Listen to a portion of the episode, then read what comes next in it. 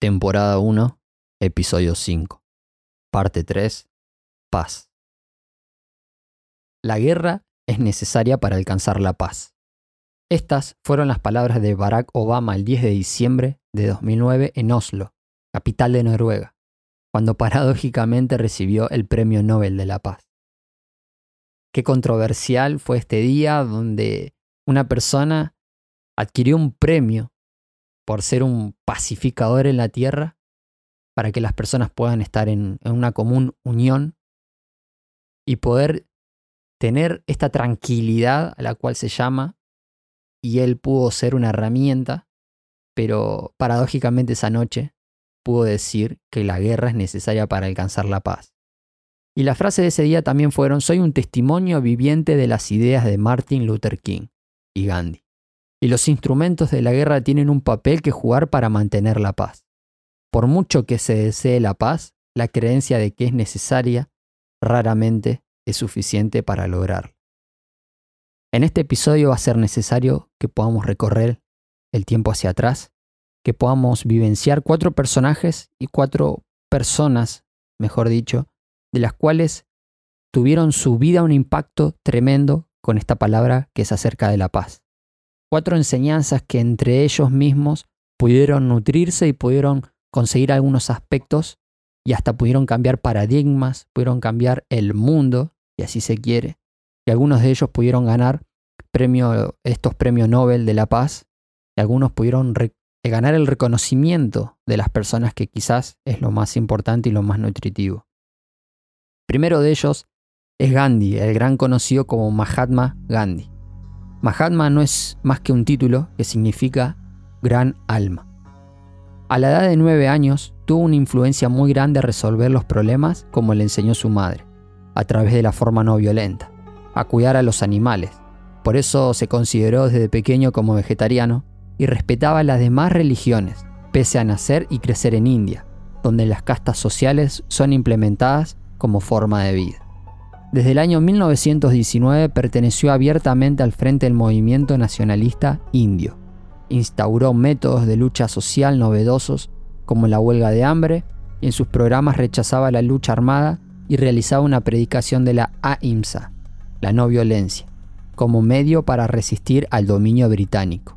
Fue el inspirador de la Marcha de la Sal, una manifestación a través del país contra los impuestos a los que estaba sujeto este producto fue encarcelado en varias ocasiones. Pronto se convirtió en un héroe nacional. En el año 1931 participó en la Conferencia de Londres, donde reclamó la independencia de la India. Una vez conseguida la independencia, Gandhi trató de reformar la sociedad india, empezando por integrar las castas más bajas, los esclavos, los intocables y los bárbaros, y también por desarrollar las zonas rurales. Hubieron frases que impactaron a través de la historia que siguen retumbando el oído de las personas. Algunos de ellos fueron ojo por ojo y todo el mundo quedará ciego. La violencia es el miedo a los ideales del otro. Y además también cita, correrán ríos de sangre antes de que conquistemos nuestra libertad. Pero esa sangre deberá ser la nuestra. Si seguimos por este pasillo imaginario de la paz, nos encontramos con el segundo personaje, más precisamente por Martin Luther King, que fue un reconocido pastor estadounidense de la Iglesia Bautista y activista que desarrolló una labor crucial en Estados Unidos al frente del movimiento por los derechos civiles para los afroestadounidenses y que además participó como activista en numerosas protestas contra la guerra de Vietnam y la pobreza en general. Por esa actividad encaminada a terminar con la segregación estadounidense y la discriminación racial a través de medios no violentos, fue condecorado con el Premio Nobel de la Paz. Fue activista por los derechos civiles desde muy joven. Organizó y llevó a cabo diversas actividades pacíficas reclamando el derecho al voto, la no discriminación y otros derechos civiles básicos como para la gente de piel oscura de los Estados Unidos. Frases como quisiera sufrir todas las humillaciones, todas las torturas, el ostracismo absoluto y hasta la muerte para impedir la violencia. Lo preocupante no es la perversidad de los malvados, sino la indiferencia de los buenos. y su famoso speech por el cual se recuerda aún en día, tengo un sueño, un solo sueño, seguir soñando. Soñar con la libertad, soñar con la justicia, soñar con la igualdad y ojalá ya no tuviera necesidad de soñarlo. Nuestro tercer personaje es John Lennon, este cantautor músico e infinidades de instrumentos logró tocar, pertenecía a la banda de los Beatles, que cuando se desintegraron a finales de la década del 70, Lennon inició una carrera como solista en la que publicó varios álbumes como John Lennon, Plastic Ono Band e Imagine. Y pudo hacer canciones acerca de la paz, como Give Peace a Chance y la tan conocida Imagine. La mayoría de ellas expresan sus ideas liberales y pacifistas. Demostró un carácter rebelde y un ingenio mordaz en su música, el cine, la literatura y el dibujo, así como en sus declaraciones en conferencias de prensa y entrevistas. Además, la polémica lo persiguió debido a su constante activismo por la paz junto a Yoko Ono. En el año 1971 se mudó a Manhattan, donde su oposición a la guerra de Vietnam dio lugar a numerosos intentos por parte del gobierno de Richard Nixon de expulsarlo del país, mientras sus canciones fueron adaptadas como himnos por el movimiento contra la guerra y la contracultura. Tuvo frases muy importantes como no importa que te ocultes tras una sonrisa y uses ropa linda. Si algo no puedes ocultar es lo podrido que estás por dentro. No puedo creer que me condecoren. Yo creía que era necesario conducir tanques y ganar guerra. Y además, soñemos con la paz. Y para ir terminando con la visita de estos personajes, me quiero quedar con uno que es también muy importante, que fue Jesús. Jesús fue un predicador y líder religioso judío del siglo I. Es la figura central del cristianismo y una de las más influyentes de la historia. Prácticamente todos los historiadores de la, edad, antigua afirman la existencia histórica de Jesús. Según la opinión mayoritariamente aceptada en medios académicos, basada en una lectura crítica de los textos sobre su persona, Jesús de Nazaret fue un predicador judío que vivió a comienzos del siglo I en las regiones de Galilea y Judea. La, figura de Jesús está presente en varias religiones. Para la mayoría de las ramas del cristianismo, es el Hijo de Dios y además la encarnación de Dios mismo. El judaísmo niega su divinidad, ya que es incompatible en su concepción de Dios. En el Islam, donde se lo conoce como Isa, es considerado uno de los profetas más importantes, rechazando al mismo tiempo su divinidad. La enseñanza Bahá'ís consideran a Jesús como una manifestación de Dios, un concepto Bahá'í para los profetas. Algunos hindúes consideran que Jesús es un avatar o un sadhu, algunos budistas, incluido el decimocuarto Dalai Lama, consideran a Jesús como un bodhisattva, que significa un ser supremo con conocimiento, que dedicó su vida al bienestar de las personas. Los comentarios de él es que realizó incontables milagros y es considerado como uno de los pilares fuertes de la fe en toda la historia. Hay frases que se le atribuyen como el que esté libre de culpa, que tire la primera piedra, ama a tu prójimo como a ti mismo, y conoceréis la verdad, y la, la verdad los hará libres, entre muchas otras. Ahora al comienzo del episodio yo te había dicho que estas cuatro personas, a pesar de algunos, inclusive entre ellos, como es el caso de Gandhi, estudió muchísimo la Biblia, estudió muchísimo a Jesús, donde también Martin Luther King absorbió conocimientos de Jesús, pero además de los de Gandhi, con todo este conocimiento acerca de realizar esta guerra silenciosa, esta guerra a través de la paz, de la no violencia, donde también John Lennon pudo encontrar en ellos esta veracidad y también aplicarla en sus canciones, en su literatura, en el arte que él hacía para llevar esta, esta, esta expresión de guerra silenciosa. ¿sí? Fíjense cómo a través de los años algunos pudieron conocerse entre ellos, pero otros no, pero sin embargo estaba esta idea de paz. Pero eso no fue lo que los unió a los cuatro. Lo más doloroso, y que quizás te puedas enterar que el punto que los reúne a estos cuatro es que los cuatro fueron asesinados en manos de otras personas. Los cuatro personajes que radicaron la paz, que promovieron la paz, que dieron su vida literalmente para alcanzar este pensamiento de paz, fueron asesinados por distintas personas. Mahatma Gandhi, por un fanático como John Lennon, a Martin Luther King lo asesinó una persona cuando él estaba comiendo con sus amigos. Y el punto número cuatro, que Jesús, él mismo, según la Biblia, según estudios, él pudo en realidad cumplir el objetivo para terminar en una cruz, pero en definitiva fue eh, enjuiciado por los mismos judíos y también por el pueblo romano que estaba oprimiendo a los israelitas. Pero me quiero quedar con un concepto un poco más importante. Estas personas luchaban por la paz y terminaron su vida trágicamente. Entonces, ¿de qué paz estamos hablando? ¿De qué tipo de paz razonable va a ser que un grupo de personas quiera lo mejor para el mundo, lo mejor para nosotros? Y terminar su vida a manos de hombres que difundían todo lo, diferente. Pero ahora es cuando volvemos a los dichos de Barack Obama. Para poder alcanzar la paz es necesaria la guerra. Y vemos cómo esta contradicción sigue vigente hasta el día de hoy. Ahora, hay un punto que quisiera tocar en este episodio que para mí es el más importante.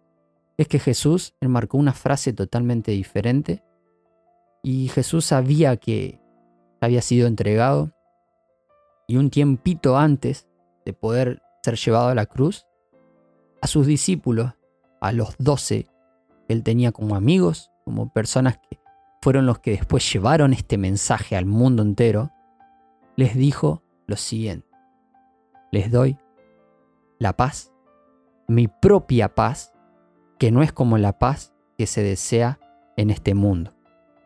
Frente a esta declaración, hay cuatro puntos que considero súper necesarios para poder charlarlos Obviamente pudieron haber muchísimos más, pero hubieron cuatro que de verdad se pueden analizar en esta paz que Jesús mismo les estaba dejando a los discípulos.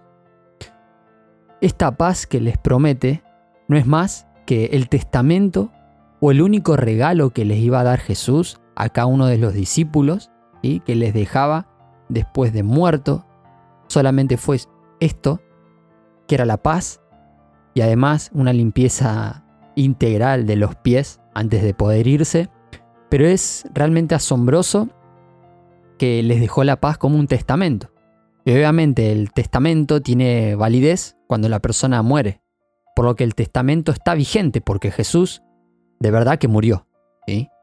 El testamento y la paz que les dejaba era cuando también eh, él estaba por irse, les dijo yo les dejo esta paz. Pero acá va la diferencia abismal con los otros tres personajes que pudimos estar viendo. Es que Jesús, más allá de los ideales, más allá de luchar por y con la paz, resucitó. Porque puede ocurrir que un testamento no sea otorgado y también incumplido, pero Él vive para supervisar que ese testamento se cumpla. Jesús declara que estamos lejos de Dios y que jamás podremos encontrar esa paz que tanto el ser humano busca y anhela. Pablo, un apóstol que pasaron un par de años más, que fue uno de los encargados también de llevar este mensaje, recita que la paga del pecado, la paga de los errores, es la muerte. O sea que todos debemos morir en el mundo para que el destino del ser humano, escucha bien, sea justo. Porque la paga del pecado es la muerte. El hombre se apartó de Dios y decidió su propio camino por lo que Jesús vino a morir para pagar ese precio y hacer que las personas alcancen la paz con Dios. Por eso Él reclama mi paz les doy. Nadie puede alcanzarla si no es mediante Él, ya que estamos destituidos de la gloria de Dios y muy, pero muy lejos de su presencia. Jesús vino a hacer las paces entre Dios y los hombres. Por eso es muy importante saber de que Él es la paz, la paz que tenemos y ese compromiso o en realidad ese juicio que debemos nosotros pagar con nuestra propia vida, Él vino a ponerse en nuestro lugar para poder tener paz. Al aceptar el mensaje, y me vas a tener que esperar un par de episodios más, que propone Jesús, dice la Biblia que es la palabra de Dios, sos perdonado. Y sabemos que los beneficios de un perdón en cualquier relación de amistad es que sentís un alivio y una alegría que es el gozo y una paz mental. No sé si me estás siguiendo, pero es esa paz en la conciencia que en realidad te impulsó a generar ese perdón. Como venimos viendo en estos episodios y te diste cuenta, el resultado de aceptar el mensaje por fe es que sentís amor, gozo y paz. Y te das cuenta de que comienzan a convivir juntas entre las tres, y una se toma de la otra. Ese regalo que Dios establece como pago del pacto que hizo con Jesús para que sientas que la vida es diferente, como en realidad tiene que ser vivida, que estás reconciliado con tu Creador y también entender esto que muchas veces pensamos en nuestra vida y por nuestros adentros decir, ¿para qué o por qué estoy viviendo en esta tierra? El segundo punto es tratar de entender esta paz. No es como la paz que desea este mundo, dijo Jesús. La paz del mundo son la arrogancia y la ignorancia. No sabemos por qué estamos en el mundo, por qué nacimos ni por qué tenemos que vivir. Creemos que la paz es estar plenos y seguros con nosotros mismos. Las riquezas y el bienestar de salud, un viaje a la playa, cumplir los sueños y objetivos de nuestras vidas, llegar a viejos y tener anécdotas nos hacen pensar de que tenemos paz. Pero ¿y al final hacia dónde vamos? Jesús nos promete con su paz de que hay otra vida luego de la muerte. Te da la paz y la seguridad de que existe la vida luego de morir cosa que es totalmente segura por lo que todos vamos a tener que transitar. Decía Steve Jobs en una de sus conferencias más sublimes que tuvo, una de las más zarpadas, que hablaba acerca de varios puntos y aspectos y decía que el punto número cuarto decía que eh, la definición del ser humano es creado con tanta inteligencia, con tanta sabiduría, que el cuarto punto es que vamos a morir, Está diseñado para la obsolescencia, es obsoleto el ser humano y necesita morir porque es, eh, está hecho con tanta sabiduría, con tantos detalles, que todos vamos a transitar por la muerte. ¿sí? Pero Jesús dice que existen dos caminos diferentes, el cielo y el infierno. El primero, somos incapaces de pagar ese precio. Si queremos hacer las cosas bien, si nosotros nos consideramos como buenas personas, como agentes de paz, no alcanza. Por eso necesitamos de Jesús, que es el, único que va a poder pagar ese precio y aceptar este mensaje, el mensaje del cual vamos a estar hablando. De lo contrario tenemos ya el boleto asegurado para el infierno, porque ya fuimos condenados. No es que existen, si bien existen dos caminos, en realidad el boleto hacia el infierno ya lo tenemos, ya somos condenados. Lo que hace Jesús es interceder en el camino para decir, hey, tengo un camino diferente, un camino lleno de paz. El tercer punto es el que proviene, escucha bien, del carácter de Dios. Es una paz que en realidad sobrepasa todo el entendimiento. Nunca sentiste algo así. Pensás que estás loco, pensás que es una broma, pensás que es una vivencia que solo la tienen los que viven. En, en realidad, los que la viven a esta paz. No se puede explicar. Por eso sobrepasa todo entendimiento lógico humano. No se puede robar, es como un sello puesto para siempre. Y no es que las personas no van a tener más capacidad de sufrir. Los problemas van a seguir estando o incluso pueden llegar a ser peores. Pero transitarlos en modo liviano, sin esa presión que sofoca y ahoga a una persona, sin llegar a los límites de la desesperación, sino que genera una convicción de paz y tranquilidad que sorprende. El entendimiento es superado y acá es cuando comienza el ejercicio.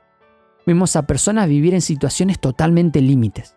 Mujeres golpeadas por sus maridos, hombres adictos a las drogas para escapar de la realidad, niños violados por sus familiares, personas que salen de enfermedades realmente trágicas e historias de vida superadoras, donde todas estas tienen esta característica en común. Fueron atravesadas en perfecta paz.